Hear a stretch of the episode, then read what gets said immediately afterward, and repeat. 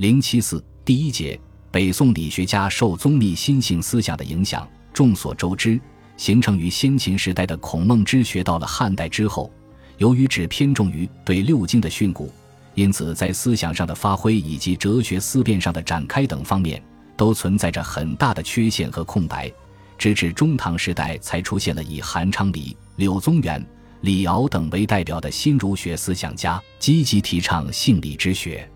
但是，由于唐末五代的战乱和社会动荡，刚觉醒了的新儒学又沉睡了百年。赵宋一统天下之后，迎来了儒学复兴的新气象。赵与北宋的理学，也称为道学，是继承古代儒学以及发扬了唐代韩。刘等新儒学思想精神而形成的儒家学派，宋儒发挥了孔孟的思想精神，致力研究和探讨性理之学或义理之学，并在形成和发展过程中吸收和扬弃了不少佛教和道教的思想，给儒学注入新的思想精神和生命力，成为中国哲学思想史上极为重要的民族精神文化遗产的一部分，而且对朝鲜半岛。日本等的文化和思想也起到了不可忽视的重要作用。北宋时期的重要代表人物是周敦颐、张载、邵雍、程颢、程颐，史称北宋五子。到了南宋，朱熹即大成了北宋周、张二程的理学，与之同时代的陆象山提倡心学，另辟蹊径，自成一派。明代的王阳明继承和发扬私学。形成理学中以陆王为代表的有力学派，合称为陆王心学，遂与二程、朱熹为代表的程朱理学成晏行之势。本节将先对前四子及北宋的周、张、二程的理学思想进行论析，以阐明他们和宗密心性思想之间的相应关系。如上所述，宗密在《大书》《大书钞》《元人论》等著述中。站在佛教如来藏真心论的立场上，对儒教进行了总结性的评析，尤其是元人论所论的人性本源的问题，在哲学思想上有很多方面已经远远超过了儒家自身对此认识的高度。宗密对儒学的批判和融汇，对后世的佛学和儒学都产生了重大影响。从这个意义上来说，宗密的心性哲学思想。不仅开启了唐宋之间儒学的心性之学的新展开，而且在唐代佛学和宋明理学之间思想会通中，起到了极为重要的中介性的作用。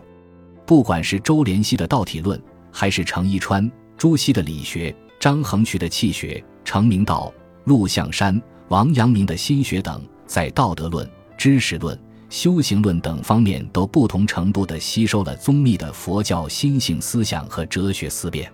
但是宋明理学是一个庞大而精微的思想体系，而且各个时代乃至各学派之间辟佛和学佛的倾向各有轻重缓急之别。如何简而会之，梳理便析如，是二教中错综多奇、扑朔迷离的思想关系，实在不是一件容易之事。本书又限于篇幅。只能简约以论之。倘若只能析出其细微而失之于全体，则为记读者诸贤加以匡正。日本学者山本命在其论著中，将宋学系分为十四个项目：道体类即一理气的概念和前提来论宇宙论和人性论，以及根据义来阐述基于中人等为标准的道德义理；为学类即为士大夫之学，学圣人之之道。其根本内容可以概括为致知、存养、克己三个方面。致知类即依据《大学》《论语》《孟子》《中庸》等经典，并主要引用程颐的语录中所讲的先知后行的学思践行的过程。存养类即论述以无欲、寡欲、诚、敬等为中心的道德准则。克己类即论述以治欲、复礼为中心的根本道德问题。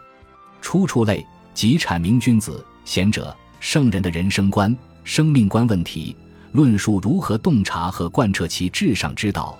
并探究士大夫最究竟的处事心态和方法，故有涉及宗教论方面的内容。家道类论及家庭中人的道德标准。治体类论为政者的道德和政治的相互关系，以德治主义的政治理念为基础。治法类。即站在德治主义的立场上来论建立法令制度等的意义；政事类即探讨以仁义道德为准则的法令制度等的施行方法；教学类即论儒家道德思想的教育问题；警戒类即论述如何在道德上的修己问题，对日常必须自戒、谨慎、反省的内容，特别是对过、娱乐、利欲、骄等恶习的自戒和警觉；变异端类。即提高对阳、末、佛、老等异端的辨别和认识能力，而对世事之非的论说比较多。观圣贤类即论儒学的道统，对先儒以及同时代的儒者的功过长短的正确认识。本书所涉及的范围，主要是讨论理学家对道体的本源性、心性的认识及其在修为等方面与宗密思想的相关性问题，对其他方面则略而不述。本集播放完毕，感谢您的收听，喜欢请订阅加关注，主页有更多精彩内容。